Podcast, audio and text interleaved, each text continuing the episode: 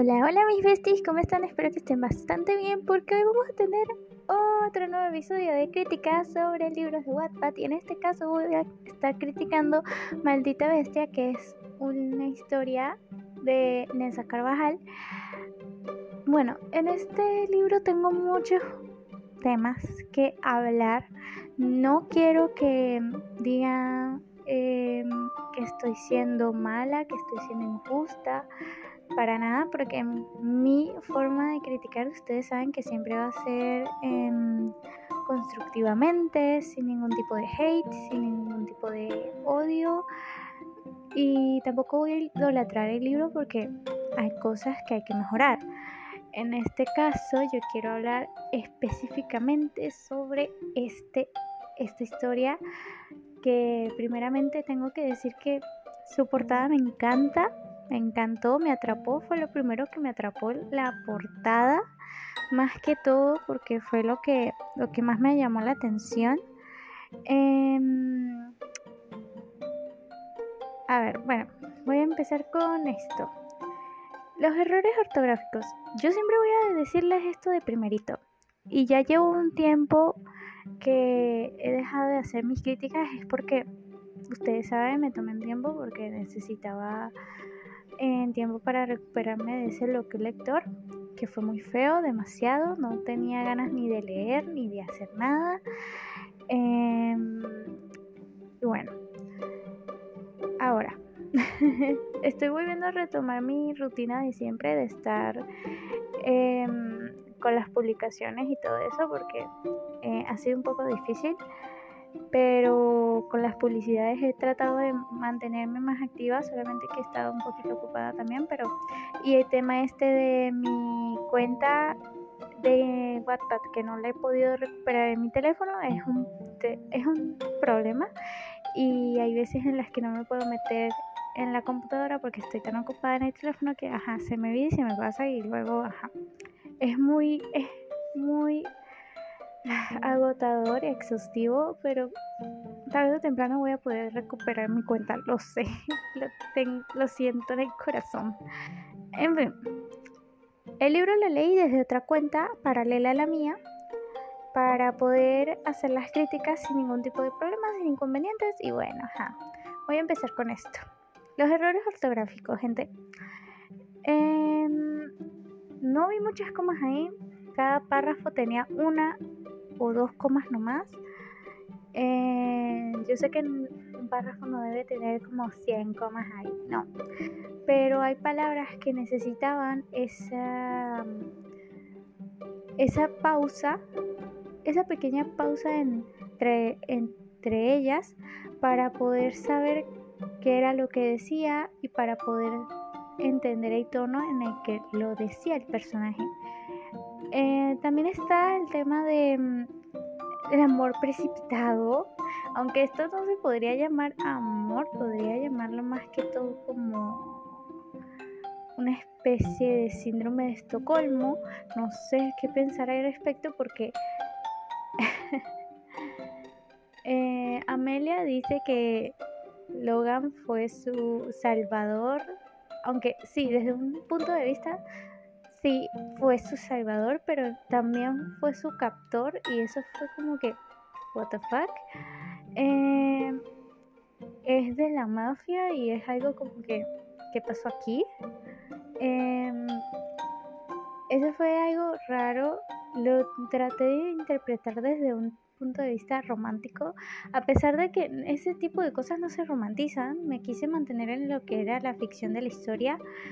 Eh, pero al mismo tiempo me di cuenta comparando, bueno, no comparando, sino analizando mejor la situación, me di cuenta de que fue una especie de síndrome de Estocolmo lo que ella tuvo y, eh, una especie de dependencia emocional con él, porque ella se encontraba en un momento, en un momento super, oh my gosh, que la iban a matar y tenía que esperar a que él llegara para salvarla o para que no se muriera.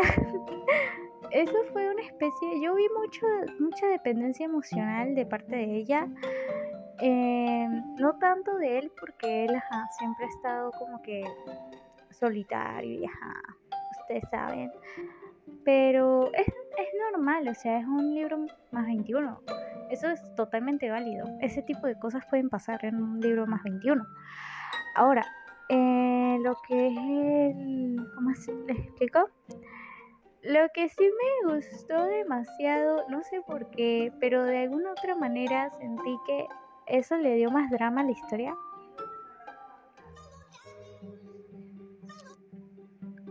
Ahora sobre otra cosa que quisiera hablar de verdad, eh, me van a decir que soy, estoy siendo demasiado estricta y todo eso, pero es que ah, fue lo que más, lo que no de verdad no me gustó. Es que hubo una específica em, la mitad del, libro específicamente em, reviví la mitad de, de la silla. De verdad que fue muy... fue demasiado raro. o sea, fueron casi todas las escenas idénticas. Y no es por decir que Nessa se puso a a copiar y pegar todo la Siria, no tampoco, porque no fue así. Pero sí puedo decir que literalmente casi, o sea, la mitad del libro era la silla, o sea, como cuando Rachel cayó con el Jacob y fue muy, o sea, me sentí rara porque no sabía si malinterpretar eso o pensar que no, es solamente una coincidencia, solamente fue una coincidencia, una casualidad. Em, y que Neda fue la primera que tomó esa idea y que ya, o sea, ya pues, pero es que es muy difícil porque primero me leí la Siria y luego me leí esto y no sé qué pensar al respecto. Pero en fin, el caso es que yo quería decir esto porque de verdad no me gustó. Más bien yo reviví todos esos capítulos y fue como que, ¿qué pasó aquí? Me sentí rara, me sentí extraña, eh, no me agradó mucho, me sentí muy incómoda porque este tipo de cosas no deberían estar pasándome. Porque se supone que hay suficiente creatividad para crear otro tipo de escenas, pero es que literalmente fue muy idéntico que no sé qué pensar, aunque preferiría no opinar más allá, porque sé que lo siguiente que va a pasar es que mm, suceda algo malo con la autora y no quiero ofenderte, Nessa, lo que pasa es que es que fue muy pero muy idéntico, pero en fin voy a decir también que el amor precipitado entre Logan y Amelia fue literalmente demasiado rápido. Para mí fue demasiado rápido y fue algo que también vi muy... No sé si es porque yo lo leí, eh, porque hubieron partes en las que yo lo leí solamente los diálogos, pero hubieron otras partes en las que sí leí todo completo para entender de dónde salió ese amor y resulta que sí me pareció muy precipitado solamente porque eh, Logan salvaba cada ratico a Amelia y Amelia se terminó enamorando de él, porque, ajá. Pero resultó ser que eso terminó siendo una dependencia emocional y demasiado rara pero también fue como que un tipo de síndrome de Estocolmo porque él también la había comprado, así que ajá, fue muy raro. en fin, em, como ya dije, expliqué sobre los errores ortográficos que hay que corregirlos. Yo veo mucho potencial en este libro, pero creo que ese potencial no se aprovechó tanto como se debía. Eh, todavía faltan los demás libros de la trilogía, porque sí hay, hay es de parte de una trilogía. Em, pero por lo que vi en el primero, creo que hay cosas que arreglar, cosas que mejorar, cosas que corregir y mm, sacarle mejor provecho a estas escenas, crear otro tipo de escenas para que no se vean em, expuestas a bardos, ni mucho menos a hate porque puede suceder, como a mí me pasó, le puede suceder a otras personas. Eh, no sé con qué intenciones se hizo estos tipos de escenas en el libro. En la mitad de los capítulos, o sea, la mitad del libro era literalmente casi todo eh, lascivia y, o sea, las escenas de Rachel cuando estaba con el tema de Jacob, eso fue muy raro.